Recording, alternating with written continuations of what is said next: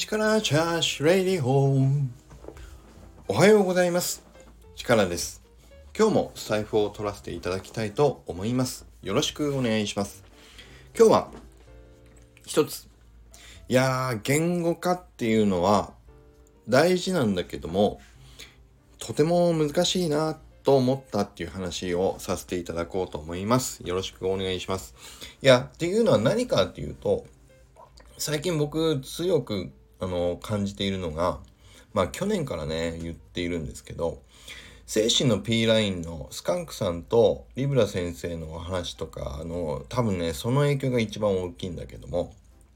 人ってもう同じものを見ても感じ方や捉え方っていうのが、まあ、全然違うっていうのがよくよく分かってきていて、まあ要はもう最近はね、自分以外の人たちと自分って共通の認識っていうのはほぼほぼないんだろうなって思い始めてきてるんです。まあえっ、と極端すぎるけど共通のなんとなくでこういうものだよねっていう認識は合ってるんだけど細かく言うと全部がずれてるっていうのかな。だからねそういうもんだっていうふうにあのいい意味でね受け入れ始めているところがあるんですけど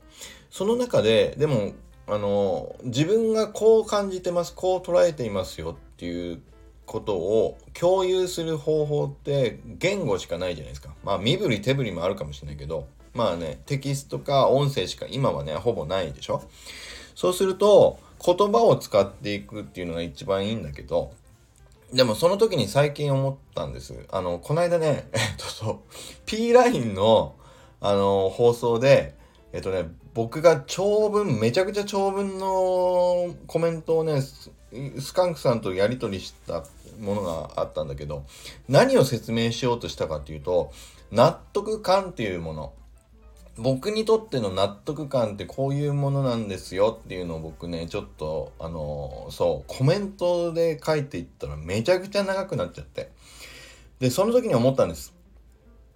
納得感とか納得っていう言葉を言葉として使っていても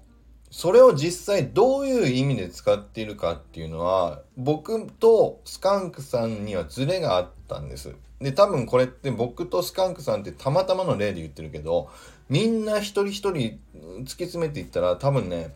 みんな違うんだと思うんですよ少しずつずつねこれグラデーションと一緒だと思うんだけどちょっとずつずれてると思うんです。だから、まあ言語化が大事だよねっていうのはもうみんな言ってんだけども、さらに多分その向こう側としては、言語化だけじゃダメで その言葉っていう一つの言葉をどういう意味で使っているかっていうズレを本当にちゃんと議論していく時には多分ね合わせていく必要があるんだなっていうのはすごくね感じました。でこれあでももう3分になっちゃったな。ということで今日はまあそこまでにしようかな。うん。その納得感と納得、僕にとってのね、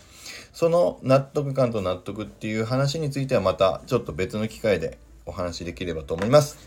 言語化は大事だけど、それだけでは足りないと思ったっていう今日はその話になりました。それでは今日もいきます。力チャージ今日も力溢れる一日を